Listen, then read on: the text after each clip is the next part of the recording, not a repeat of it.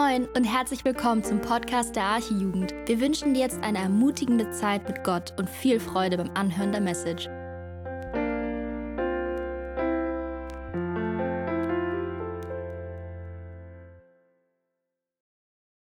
Wunderbar, ja, einen schönen guten Abend. Schön, dass ihr da seid. Ich bereite mich mir mal kurz vor. Vielen Dank auch fürs Vorlesen. Wir haben heute einen langen Text, wie ihr gesehen habt. Äh, deswegen habe ich den mal vorlesen lassen. Genau, und wir befinden uns gerade in einer Predigtreihe hier durch das Johannesevangelium, wie am Anfang auch schon von Bernd angekündigt. Ähm, genau, sind, wie wir gerade gelesen haben, in Johannes 3 angekommen. Und wenn wir uns so daran erinnern, was wir so die letzten Wochen gehört haben, äh, wir haben von dem ersten Wunder von Jesus gehört, wie er Wasser zu Wein verwandelt hat auf der Hochzeit zu Kana.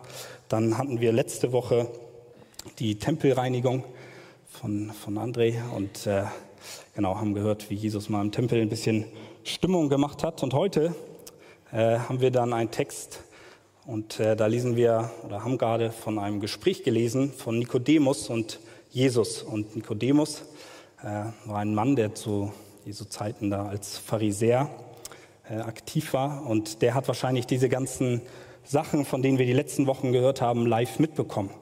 So, und jetzt kommt Nikodemus nachts heimlich zu Jesus und will mit ihm reden. Und äh, dazu muss man wissen, die Pharisäer, die waren Jesus jetzt nicht so richtig äh, gut gegenüber eingestimmt, sondern ähm, die Pharisäer, das war damals so die jüdische Elite. Das waren so so die Leute, die von sich zumindest behauptet haben, sie wären die Oberheiligen. Die haben sich selbst Gesetze auferlegt, haben die Gebote Gottes noch strenger gemacht, um irgendwie aus eigener Kraft es zu schaffen, zumindest nach außen hin heilig zu wirken und zu Gott zu kommen. Und diese Pharisäer fanden nicht gut, was Jesus gelehrt hat, weil Jesus hatte dann ein bisschen andere Meinungen, hat sie zum Teil später dann noch sehr hart angegangen. Und die Pharisäer waren auch mit eine treibende Kraft, warum Jesus dann ans Kreuz geschlagen worden ist. Deswegen ist das schon sehr besonders, auch wenn man sich das anschaut.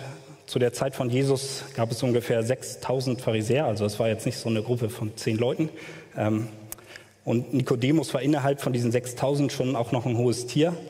Äh, und Nikodemus ist der einzige Pharisäer in allen vier Evangelien, der zu Jesus kommt und wenn man sich dann später das Evangelium anguckt, in Johannes 7 und äh, Johannes 19, der sich bekehrt, also der einzige von diesen 6000, der zumindest namentlich erwähnt wird. Da er hier in Pluralform redet, ist zu vermuten, dass es noch ein paar andere gab, die auch äh, sein ja seine Ansichten irgendwie geteilt haben und auch irgendwie an Jesus interessiert waren. Weil ähm, Nikodemus hat irgendwie gemerkt, irgendwas ist an Jesus besonders. Irgendwie ist er nicht, nicht so wie alle anderen Menschen. Irgendwas muss, muss er mit Gott zu tun haben. Er muss irgendeine besondere Stellung haben. Ähm, sonst könnte er nicht diese ganzen Zeichen und Wunder tun. Und das sagt er ja auch in Vers äh, 2 und 3 zu ihm. Genau. Und Nikodemus kommt bei Nacht zu Jesus und der Grund dafür ist höchstwahrscheinlich, dass er nicht möchte, dass er irgendwie sein Ansehen bei den Pharisäern verliert äh, und die irgendwie komisch von ihm denken und denken, warum redet er mit Jesus? Mit dem wollen wir nichts zu tun haben. Deswegen macht er es heimlich und möchte nicht, dass irgendjemand weiß, dass er Interesse daran hat, was Jesus zu erzählen kann, zu erzählen hat. Und was auch interessant ist, ist, dass Nikodemus anfängt, und er spricht Jesus an und sagt eigentlich einfach nur, ey, ich glaube durch die Zeichen und Wunder, die du tust, dass du von Gott irgendwie besonders gesegnet bist. Und eigentlich, wenn man sich so den Text durchliest, vielleicht ist das auch, euch auch aufgefallen, die Antwort von Jesus hat überhaupt nichts mit der Aussage von Nikodemus zu tun, sondern Jesus kommt gleich zu einem ganz anderen Thema und der Grund dafür ist, dass Jesus genau weiß, welche Frage Nikodemus auf dem Herzen hat. Gerade wenn wir uns Kapitel 2 die letzten Verse nochmal angucken, also die Verse, die direkt vor unserem Text stehen, da steht aber Jesus blieb ihnen gegenüber zurückhaltend, denn er kannte sie alle. Er wusste genau, wie es im Innersten des Menschen aussieht. Niemand brauchte ihm darüber etwas zu sagen. Jesus konnte auch in Nikodemus Kopf reingucken und wusste genau, was seine Beweggründe sind. Deswegen wartet er gar nicht ab. Wir sehen das auch bei ein paar anderen Gesprächen von Jesus zum Beispiel, äh, wo er mit der Frau am Brunnen redet. Er kommt direkt zur Sache und spricht den Kern an, weil er genau weiß, was in dem Herzen der einzelnen Menschen vorgeht. Und im Nikodemus Fall war das wohl so, dass Nikodemus in seinem Herzen ähm, ja die Frage bewegt hat, die eigentlich eine der grundlegendsten und wichtigsten Fragen ist, die sich jeder Mensch irgendwann stellen sollte zumindest. Und zwar, wie schaffe ich es, in, in den Himmel zu kommen? Wie komme ich in das Reich Gottes?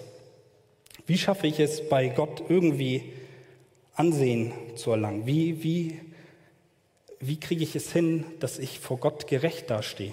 Wie gesagt, die Pharisäer haben alles versucht, um es irgendwie hinzubekommen, aber Nikodemus merkt, irgendwas, was Jesus lehrt, ist was anderes. Und Jesus gibt ihm gleich eine Antwort und sagt ihm in Vers 3, Wahrlich, wahrlich, ich sage dir, wenn jemand nicht vom Neuen geboren wird, so kann er das Reich Gottes nicht sehen.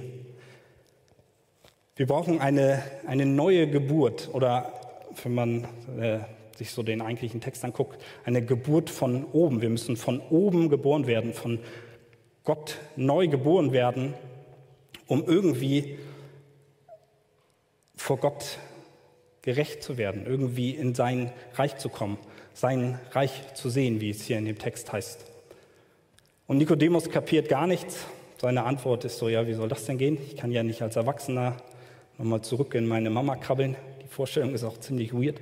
Also Wahrscheinlich ist das auch fast ein bisschen sarkastisch von ihm gemeint. Also er hat das nicht wirklich so verstanden, sondern er sagt einfach, ich kapiere nicht, was soll das denn heißen? Und deswegen versucht Jesus ihm das ein bisschen deutlicher zu erklären und sagt, wahrlich, wahrlich, ich sage dir, wenn jemand nicht aus Wasser und Geist geboren wird, so kann er nicht in das Reich Gottes eingehen.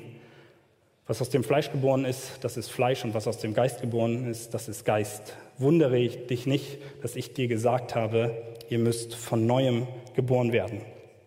Und auch nachdem Jesus das hier erklärt, ist es immer noch so, dass Nikodemus es nicht so kapiert. Er fragt immer noch nach, wie, wie ist das denn möglich? Wie soll, wie soll das geschehen? Er versteht diese Aussage nicht. Und vielleicht ist auch der eine oder andere hier und denkt so, ja gut, jetzt, äh, da wüsste ich jetzt auch nicht so genau, was damit gemeint ist. Was soll denn aus Wasser und Geist geboren bedeuten? Der eine oder andere denkt vielleicht so, der schon lange hier im Gemeindekontext ist, ah ja, Wassertaufe, Geistestaufe. Das ist es aber höchstwahrscheinlich nicht. Das würde nämlich in diesem Kontext keinen Sinn machen. Äh, zum einen, weil die Wassertaufe nicht heilsentscheidend ist, nicht durch die Taufe mit Wasser, wie wir hier sie heute anwenden, rettet uns irgendwie oder gibt uns einen besseren Stand vor Gott.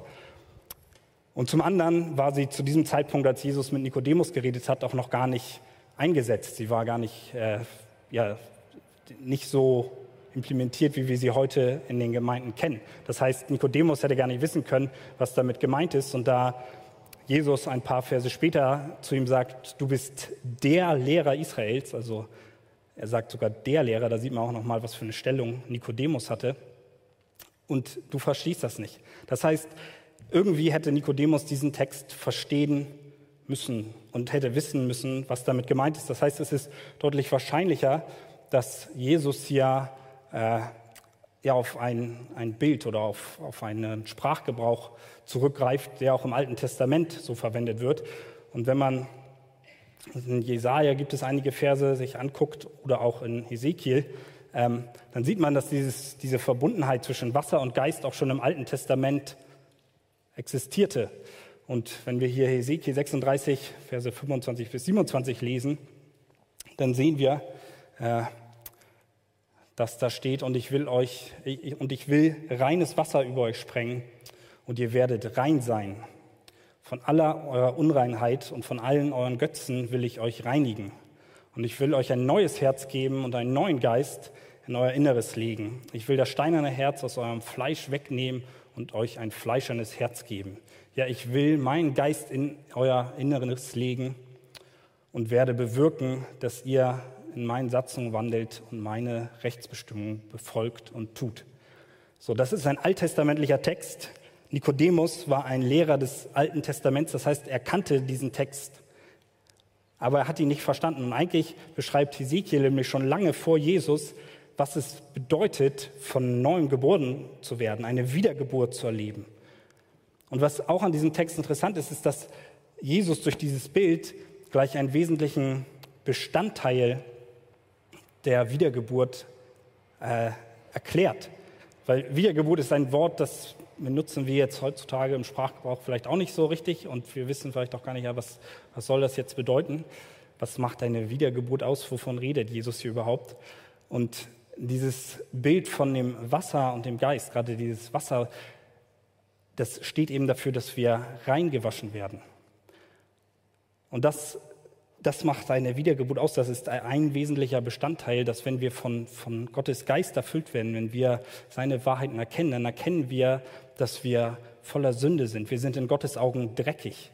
Wir sind verschmutzt und Jesus schenkt uns seinen Geist und sein Wasser und wäscht uns rein. Wir werden durch Gott, durch seinen Geist reingemacht und stehen gerecht vor Gott. Das ist ein, eine Tat von Gott. Er ist der der Urheber. Er ist der, der die Wiedergeburt veranlasst. Das ist nicht unser Tun, nicht durch irgendwelche, durch irgendwelche Werke, durch irgendwas, was wir machen, nicht durch das Halten von irgendwelchen Geboten, wie Nikodemus es versucht hat, werden wir irgendwie gerecht vor Gott, sondern allein dadurch, dass er uns seinen Geist schenkt, werden wir reingewaschen.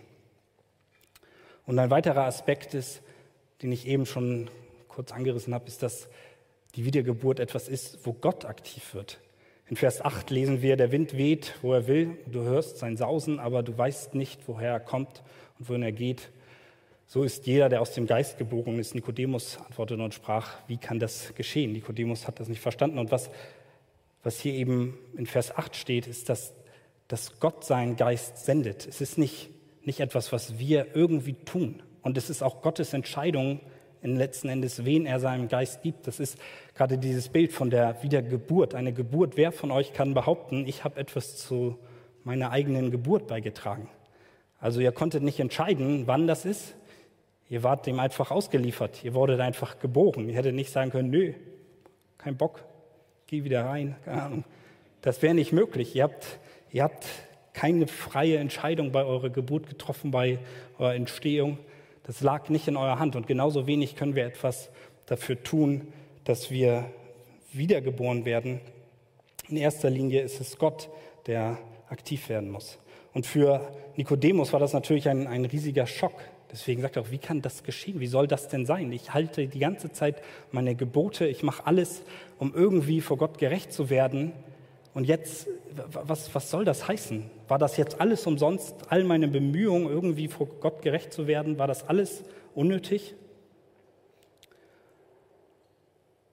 Und Jesus sagt aber auch, das ist aus menschlicher Sicht und auch für Nikodemus eben wirklich also schwer zu verstehen wird. Wir, wir, wir tun uns schwer damit, das so anzunehmen, dass, dass Gott es ist, der unsere Wiedergeburt bewirkt. Und was Jesus auch deutlich macht, ist, dass er sagt, du bist der Lehrer Israels. Wenn, wenn du das nicht verstehst, wie sollen es dann, wie soll es dann irgendjemand verstehen? Du bist so ein gebildeter Mann. Und das macht deutlich, dass, dass es nicht auf eine, eine besondere Bildung ankommt, sondern wir brauchen den Heiligen Geist. Wir müssen wiedergeboren werden, um überhaupt zu verstehen, was es eigentlich bedeutet, eine Wiedergeburt zu erleben. Wir können das nicht völlig erklären zu jemandem, der das nicht erlebt. Wir können nicht vollständig und zufriedenstellend erklären, ja, das ist so und Gott schenkt uns seinen Geist und wir werden neu gemacht. Wenn du das nicht erlebt hast, dann wirst du das nicht völlig verstehen können. Das ist das gleiche Problem, was Nikodemus hier hat. Und ich glaube, auch so gibt es viele Menschen, die ja, sich auch heutzutage mit Nikodemus ein bisschen identifizieren können. Die auch denken, ja, wenn ich nur ein guter Mensch bin, wenn ich mich irgendwie anstrenge, dann wird das doch schon reichen. Irgendwas muss es doch bewirken. Ich meine, es gibt so viele Menschen, die so viel schlechter sind als ich. Kann doch nicht sein, hier, wenn ich vor Gott stehe, dann verhandle ich mit ihm. Ich mache schon einen Pakt, wenn es denn einen Gott gibt, und dann werde ich ihn schon davon überzeugen, dass ich gar nicht so schlecht bin. Aber kein Mensch schafft es, irgendwie vor Gott gerecht dazustehen, wenn er nicht Gottes Geist hat, wenn er nicht von von seinem Geist erfüllt wird und ihn erkennt. Und das ist etwas, was, was schwer ist, gerade weil das so, so absolute Aussagen sind für unsere heutige Welt. Wir sind ja, jeder hat so seine Meinung, jeder macht schon irgendwie sein Ding und es gibt viele verschiedene Möglichkeiten. Aber Jesus ist hier sehr absolut. Er sagt, das ist der einzige Weg. So, du musst wiedergeboren sein. Punkt.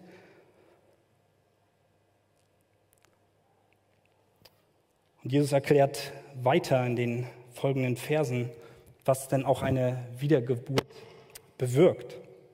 Und zwar geht er dann darauf ein, dass wir durch die Wiedergeburt Glauben empfangen. Wir fangen an, das zu glauben, was, was in der Bibel steht. Und wir fangen an, an, an, an Jesus zu glauben. Und dieser, diese, dieses Zusammenspiel zwischen Wiedergeburt und Glauben, die gehen Hand in Hand.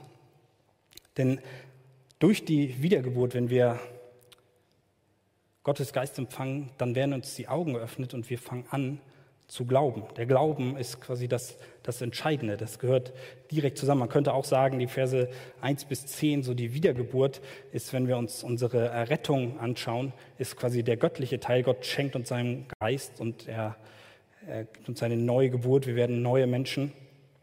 Und dadurch bewirkt das dann eine Reaktion in den Menschen und diese Reaktion ist der Glaube. Und Jesus erklärt das, indem er wieder einen Bezug aus dem Alten Testament nimmt, damit Nikodemus es verstehen kann.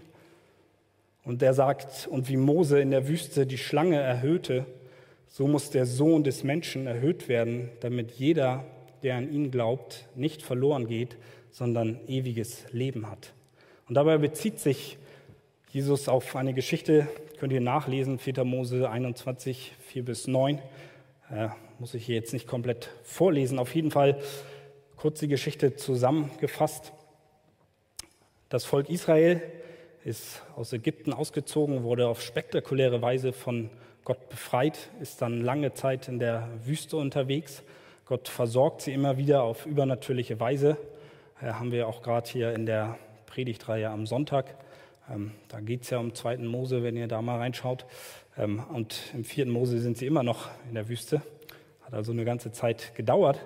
Und dann ist es so, dass sie auf dieser Reise in das von Gott verheißene Land, wo es ja wunderbar sein wird, äh, was Gott ihnen versprochen hat, dass sie immer wieder anzweifeln, ob Gott es wirklich gut meint und ob Gott sie wirklich versorgt. Und sie gehen sogar so weit und sagen, es wäre wahrscheinlich besser gewesen, wenn wir in Ägypten geblieben wären, obwohl sie da in Sklaverei gelebt haben und schon mehrfach an diesem Punkt erlebt haben, wie Gott wirkt und wie Gott immer wieder, wenn sie angefangen haben zu meckern, Gnade gezeigt hat und sie wieder neu versorgt hat.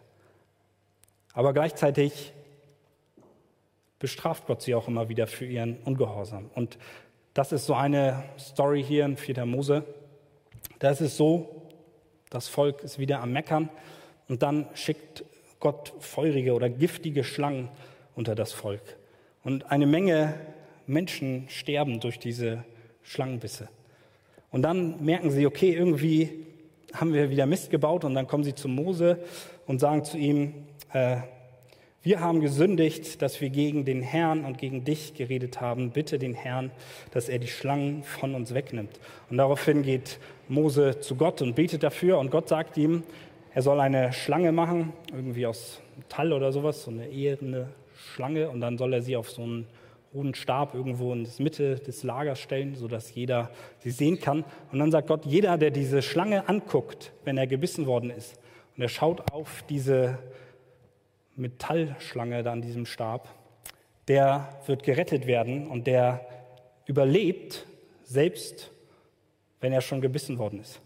Das ist also das Gegenmittel für dieses Gift und es gibt kein anderes Mittel. Und so kommt es dann auch, dass jeder, der auf diese Schlange schaut, die Mose gemacht hat, gerettet wird.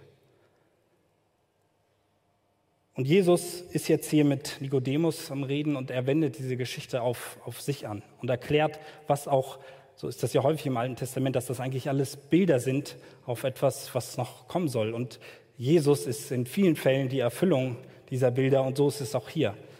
Und deswegen sagt Jesus, genauso wie damals die Menschen, die gebissen worden sind, auf die Schlange schauen mussten, um wieder gerettet zu werden von ihrem Tod, so ist das auch heute. Wer auf mich schaut, auf den Sohn des Menschen, damit redet er von sich selbst, ähm, der wird gerettet werden. Und auch noch ein eine ja, interessante Parallele, die, die es nochmal deutlicher macht, äh, in was für einem Zustand jeder Mensch sich eigentlich befindet.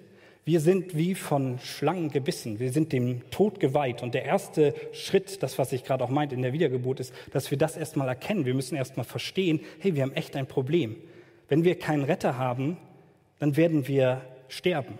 Und nicht nur hier physisch auf Erden, dass wir irgendwann sterben, das muss jeder von uns, sondern wenn die Bibel in diesem Kontext vom Tod redet, dann ist ewige Trennung nach diesem Leben gemeint, ewige Trennung von Gott in der Hölle. Das ist eine Realität, die die Bibel uns lehrt. Und nur wer auf, auf Jesus schaut, hat eine Chance, gerettet zu werden oder wird gerettet werden. Und wenn Jesus hier sagt, dass der Sohn des Menschen erhöht werden soll, dann ist das in der Übersetzung so ein bisschen Wortspiel, was erhöht meint, aber höchstwahrscheinlich spielt er hier aufs Kreuz an, dass er am Kreuz erhöht wird und jeder, der auf das Kreuz schaut, der daran glaubt, was da passiert ist, wird gerettet. Dieser Glaube an, an, an das, was da passiert, das ist das Entscheidende.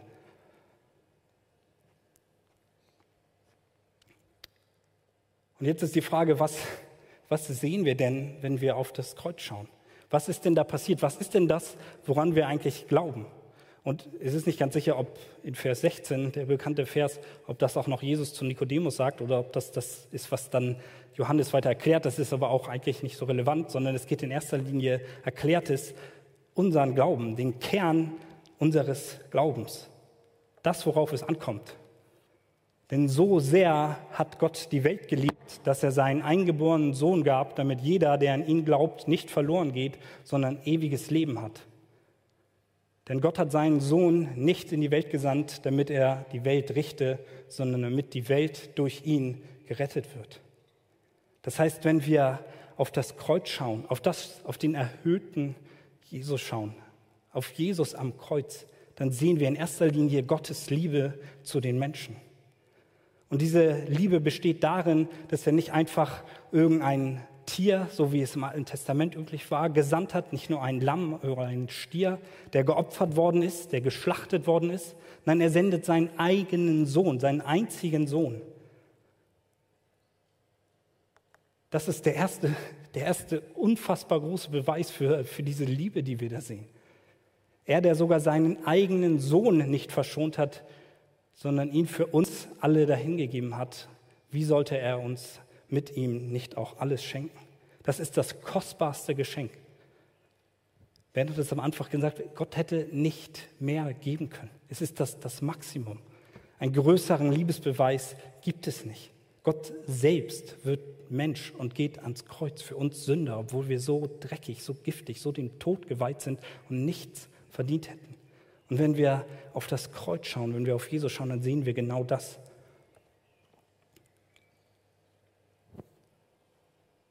Und ein, ein weiterer Aspekt, es geht noch weiter, für viele ist das vielleicht selbstverständlich, aber wir müssen das mal Schritt für Schritt wirklich verstehen und nochmal neu aufnehmen, ist, dass durch diesen Tod am Kreuz, dass Gott einen Weg geschaffen hat, dass wir gerecht werden, dass wir die Möglichkeit haben, unseren Zustand vor Gott um 180 Grad zu ändern.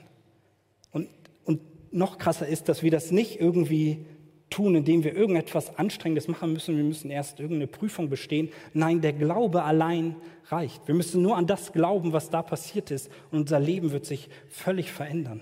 Wir werden gerecht vor Gott stehen. Wer an den Sohn glaubt, hat ewiges Leben. Wer aber den Sohn nicht glaubt, der wird das Leben nicht sehen, sondern Zorn, der Zorn Gottes bleibt auf ihn.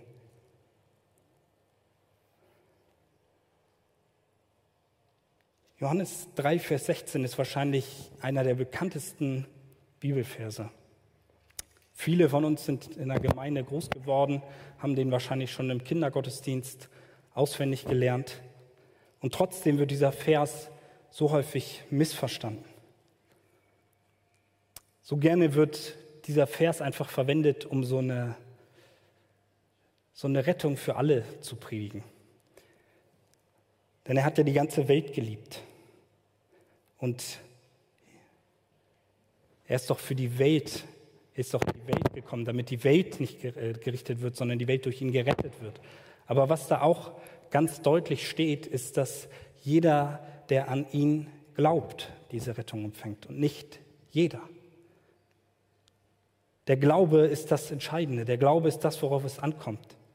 Jesus ist der einzige Weg, der zur Rettung führt. Ohne ihn sind wir alle der Verdammnis geweiht. Wir hätten keine Hoffnung ohne den Glauben an Jesus.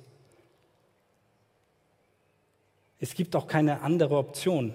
Vielleicht ist der eine oder andere hier und sagt, ja, es gibt ja noch ganz viele andere Religionen und jede, jede Religion hat so ihren Weg. Nein, das schließt auch das aus.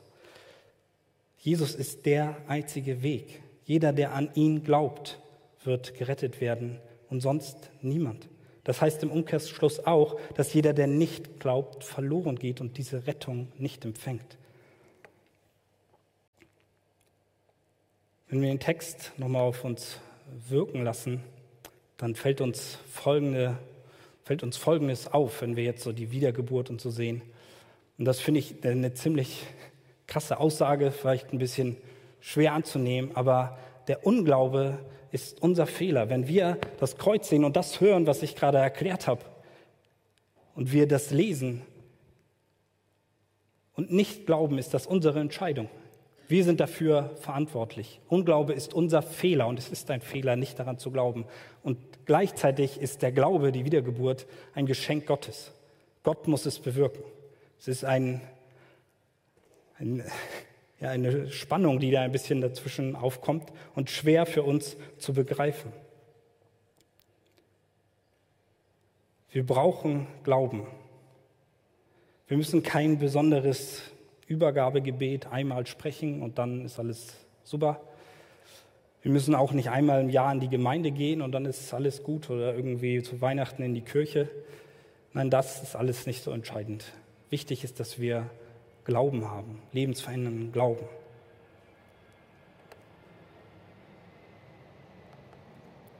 Und hier in Epheser wird nochmal deutlich, dass es ein Geschenk Gottes ist, wenn wir diesen Glauben, wenn du diesen Glauben schon hast. Denn aus Gnade seid ihr gerettet durch den Glauben und das nicht aus euch. Gottes Gabe ist es. Gott schenkt uns diesen Glauben. Und auch wenn es ein Geschenk von Gott ist und du sagst, ja, was soll ich denn jetzt machen, dann kann ich ja auch nichts dafür. Nein, ich möchte dich ermutigen, wenn du diesen Glauben noch nicht hast, dass du Gott darum bittest. Und er verspricht auch in der Bibel, dass wenn du ihn darum bittest, dass er ihn dir schenken wird. Wenn du eine Sehnsucht danach hast, und merkst, okay, irgendwie, vielleicht ist das wahr, dann bete zu Gott, bete, dass er dir Glauben schenken möge. Und dieser, dieser Glaube, der hat nicht nur eine Auswirkung auf unsere Ewigkeit, das ist die, die entscheidendste Auswirkung, dass wir in Ewigkeit bei, bei Gott sein werden, wenn wir an Jesus glauben. Aber er hat auch schon eine Auswirkung auf unser Leben hier. Es zeigt sich, wenn wir durch den Glauben errettet wurden. Wir wurden zu neuen Menschen gemacht. Und wenn wir uns dann noch die, die weiteren Verse angucken, äh, wo, wo Jesus dann auch davon spricht, was es bedeutet, da macht er es eigentlich nochmal deutlich. Es ist nicht irgendwie so, dass alle gerettet werden, sondern es gibt auch eine ganz klare Perspektive für Menschen, die nicht glauben. Wer in ihn glaubt, wird nicht gerettet werden, äh, wird nicht gerichtet werden. Wer aber nicht glaubt, der ist schon gerichtet,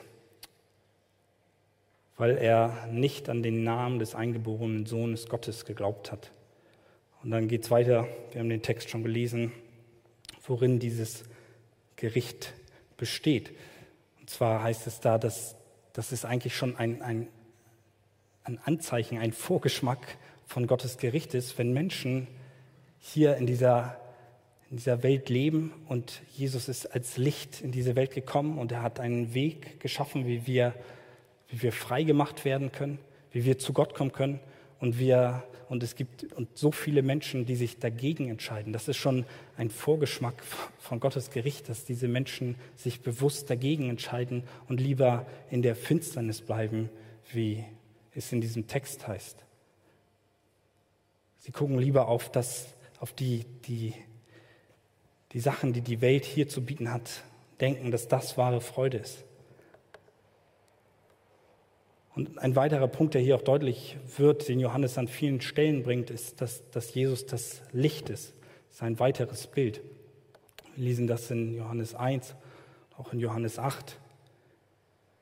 Johannes 8, Vers 12 zum Beispiel.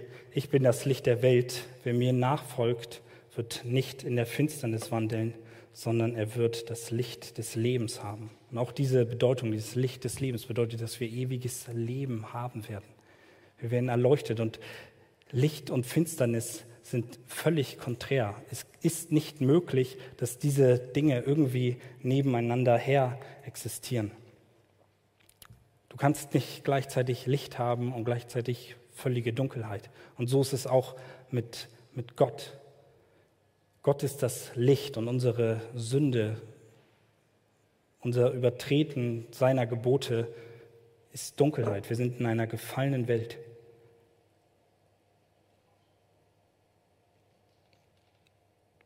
Das ist bereits ein Anfang von dem Gericht, dass Jesus das Licht gebracht hat, eine Möglichkeit auf ewiges Leben. Aber so viele Menschen trotzdem an ihrem Unglauben festhalten. Und was noch viel, viel fataler ist, dass viele von diesen Menschen denken, sie würden in Freiheit leben. Vielleicht denkst du das auch, dass du sagst, ja, die Christen, ihr habt da eure Gebote und ihr dürft viele Dinge nicht machen, die sonst in der Welt so ganz normal sind.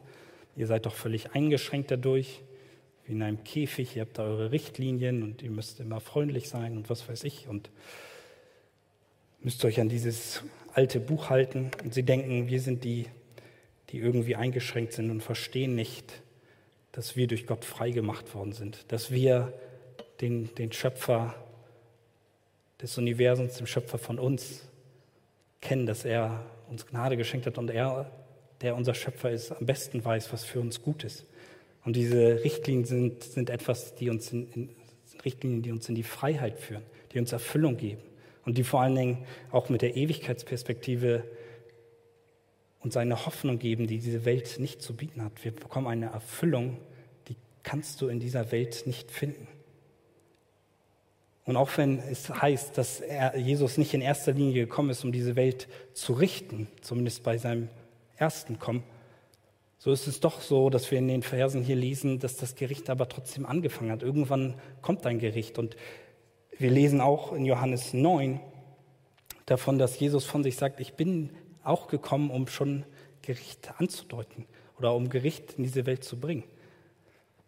Und das scheint im ersten Moment sich irgendwie zu widersprechen, aber Jesus legt hier einfach den Fokus auf etwas anderes und in diesem Text geht es darum, dass er beim ersten Kommen nicht gleich direkt mit seiner Engelarmee kommt und die ganze Erde platt macht und uns alle in die Hölle schickt, was wir verdient hätten, sondern er bringt einen Weg zur Rettung. Aber für die Menschen, die diesen Weg nicht annehmen und die nicht Teil dieser Rettung sind, für die ist es Gericht. Und er sagt, in dem Fall redet er auch mit Pharisäern, ähm, dass er in die Welt gekommen ist, um Gericht zu bringen, damit die, welche nicht sehen, sehend werden und die, welche sehen, blind werden. Was er damit aussagt, ist eigentlich genau das, was ich vorher erklärt habe. Dass die Menschen, die der Meinung sind, sie hätten es begriffen und sie wüssten, was die Welt ihnen zu bieten hat, ist das Beste und sie machen ihr eigenes Ding und sie sehen nicht, dass sie, äh, dass sie eigentlich in völliger Trennung von Gott leben und auf dem Weg ins Verderben sind, dass diese Menschen bereits eine Art Gericht erfahren, dass sie von Gott blind gemacht werden und er ihnen nicht den Heiligen Geist schenkt, weil sie sich gegen ihn entscheiden, weil sie im Unglauben verharren. Und gleichzeitig bedeutet das, wir, wenn er hier sagt, dass die, die, die blind werden, die eigentlich anerkennen, ich habe gar nichts, ich kann nichts ohne einen Retter. Ich kann nichts aus mir heraus tun. Diese macht er sehend und zeigt ihnen, die wahre Herrlichkeit, zeigt ihnen eine Zukunft in seiner Gegenwart. Und deswegen nochmal die Aufforderung, wenn du noch nicht an Jesus glaubst, dann bete zu Gott, dass er dir diesen Glauben schenkt. Glaub daran, dass Jesus der einzige Retter ist. Bitte, dass Jesus mit seinem Licht kommt und in dein Leben hineinleuchtet, dir zeigt, wo du falsch liegst, dass er dir die Augen öffnet und du erkennst, dass du in Sünde, dass du in Trennung von Gott liebst. Und das Einzige, was über all deine Probleme, die du hier in dieser Welt hast, hinausgeht und was viel größer ist, ist Jesus, unser Retter.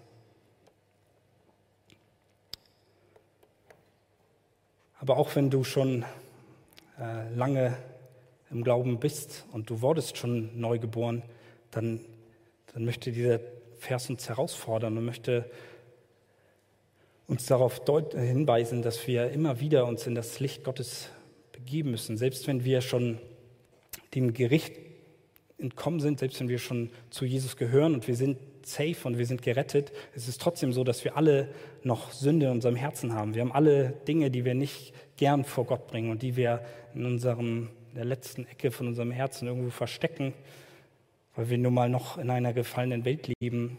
Aber ich möchte dich ermutigen, dass du auch da das zu Jesus bringst, dass du verstehst, was in 2. Korinther 5, Vers 17 äh, auch steht, dass wir eine neue Schöpfung sind. Das Alte ist vergangen, alles ist neu geworden. Und das sollte in unserem Leben deutlich werden, dass wir wirklich, dass alles neu geworden sind. Wir wurden völlig erneuert. Wir legen die Sünde ab, wir legen unsere alten Hoffnungen ab und wir fokussieren uns voll auf Jesus. Wir schauen auf den erhobenen Menschensohn am Kreuz und danken ihm dafür, dass er uns seinen Geist geschenkt hat, dass wir ein neues Leben bekommen haben. Wir wollen die Wahrheit tun. Wir wollen vor Gott alles offenbar machen. Wir wollen ehrlich sein und wollen, unser Leben soll voll von Gottes Herrlichkeit sein. Wenn man unser Leben anschaut, sollte deutlich werden, dass wir diese Dinge für Gott getan haben. Und ich denke, dass viele, die schon lange im, im Glauben sind, vielleicht diesen Text heute, auch diese Predigt jetzt gehört haben und nicht so wirklich wissen, okay, was, was soll das jetzt äh, für mich bedeuten. Ich bin schon äh, seit dem Kindergottesdienst hier, habe diesen Text schon mindestens hundertmal gelesen, äh, habe den schon mehrfach auswendig lernen müssen. Und wir nehmen das einfach so hin, wir lesen so darüber und sagen, ja, für Menschen, die das Evangelium nicht kennen, die nicht wissen, worum es in der Bibel geht, ist das eine sehr gute, grundlegende Erklärung. Aber ich möchte dich herausfordern und die sagen, wo, wo ist denn deine Begeisterung für das geblieben? Verstehst du nicht, was Jesus da eigentlich getan hat? Verstehst du nicht, was wir gerade gelesen haben, auch in Johannes 3, Vers 16? Wie sehr Gott die Welt geliebt hat und dass er dich dabei im Sinn hat, dass er seinen Sohn gegeben hat, damit du gerettet wirst. Wie kann uns das denn kalt lassen? Wie können wir es einfach so überlesen und sagen, ja, toller Vers, wenn wir verstanden haben, was dieser Vers eigentlich bedeutet. Wenn wir das erlebt haben, dann müssten wir davon erfüllt sein. Ist das in deinem Leben der Fall? Sieht man, dass Gott deine einzige Hoffnung ist, auch in deinen tiefsten Nöten? Oder ist Jesus eher zur Nebensache geworden? Und wenn wir davon erfüllt sind, wenn wir davon begeistert sind, wenn wir das neu erleben und neu verstehen, was, was Jesus da für uns getan hat, dann können wir auch gar nicht anders, als das weiterzugeben, als davon zu erzählen, weil wir haben, das, haben die Lösung für das Problem dieser Welt. Gott hat dir seinen Geist geschenkt. Er hat dir die Augen geöffnet. Wie kannst du dieses wunderbare Geheimnis für dich behalten? Und wir haben auch hier in diesem Text, in dem Gespräch von Jesus und Nikodemus, eigentlich eine Anleitung, wie wir evangelisieren sollen. Jesus ist ganz klar, er kommt gleich zum Kern und macht Nikodemus deutlich, worauf es ankommt. Du musst wiedergeboren werden, du brauchst Glauben, du musst an, an den Menschensohn glauben, an Jesus glauben, der sich am Kreuz hingegeben hat, der seine Sünden getragen hat. Das ist das, was du brauchst, nichts anderes. Und Jesus gibt uns diese Anleitung und so häufig versagen wir doch da drin. Und wenn wir jetzt irgendwie in unserem Alltag sind, auf der Arbeit oder wo auch immer, in der Schule, wie häufig reden wir um heißen, heißen Brei, sagen irgendwie, ja, ich bin da in so einer Kirche. Aber wir verstehen nicht, dass wir gerade noch in der Gnadenzeit leben. Dass es noch die Zeit ist, wo Menschen sich zu Jesus bekehren können. Dass noch die Zeit ist, wo Menschen verstehen dürfen, dass Jesus der Retter ist, dass Jesus der Weg ist. Denn irgendwann wird er ein zweites Mal wiederkommen und dann ist vorbei. Jeder, der an diesem Tag nicht an Jesus glaubt, wird für ewig von Gott getrennt sein. Deswegen abschließend nochmal die Frage, bist du gerichtet? Stehst du noch unter dem Gericht Gottes, unter dem Zorn Gottes in deinem Unglauben? Oder bist du gerettet? Das Lobpreisteam kann schon nach vorne kommen. Wir wollen gleich Jesus weiter anbeten und ihm danken dafür, was er in unserem Leben getan hat. Und nochmal, wenn du nicht an Jesus glaubst, dann bitte Gott, dass er dir diesen Glauben schenkt, dass er dir erklärt, was das bedeutet. Und er wird all die Verletzungen, die du erlebt hast, all das Leid dieser Welt, wird er mit einer Freude ersetzen, wie du sie in der Welt nicht finden wirst. Und du kannst wirklich frei werden. Und das Einzige, was wir machen müssen, ist Glauben. Den Rest hat Gott getan. Und für alle, die schon lange gerettet sind, die daran glauben, lasst uns diese Botschaft in die Welt hinaustragen. Ohne Jesus ist alles andere in dieser Welt sinnlos. Wir brauchen ihn. Wir durften das aus Gnade erfahren, ihn kennenlernen und wir wollen davon, uns davon erfüllen lassen und es weitergeben, damit noch mehr Menschen diesem Gericht entgehen und in dieser Gnadenzeit gerettet werden. Amen.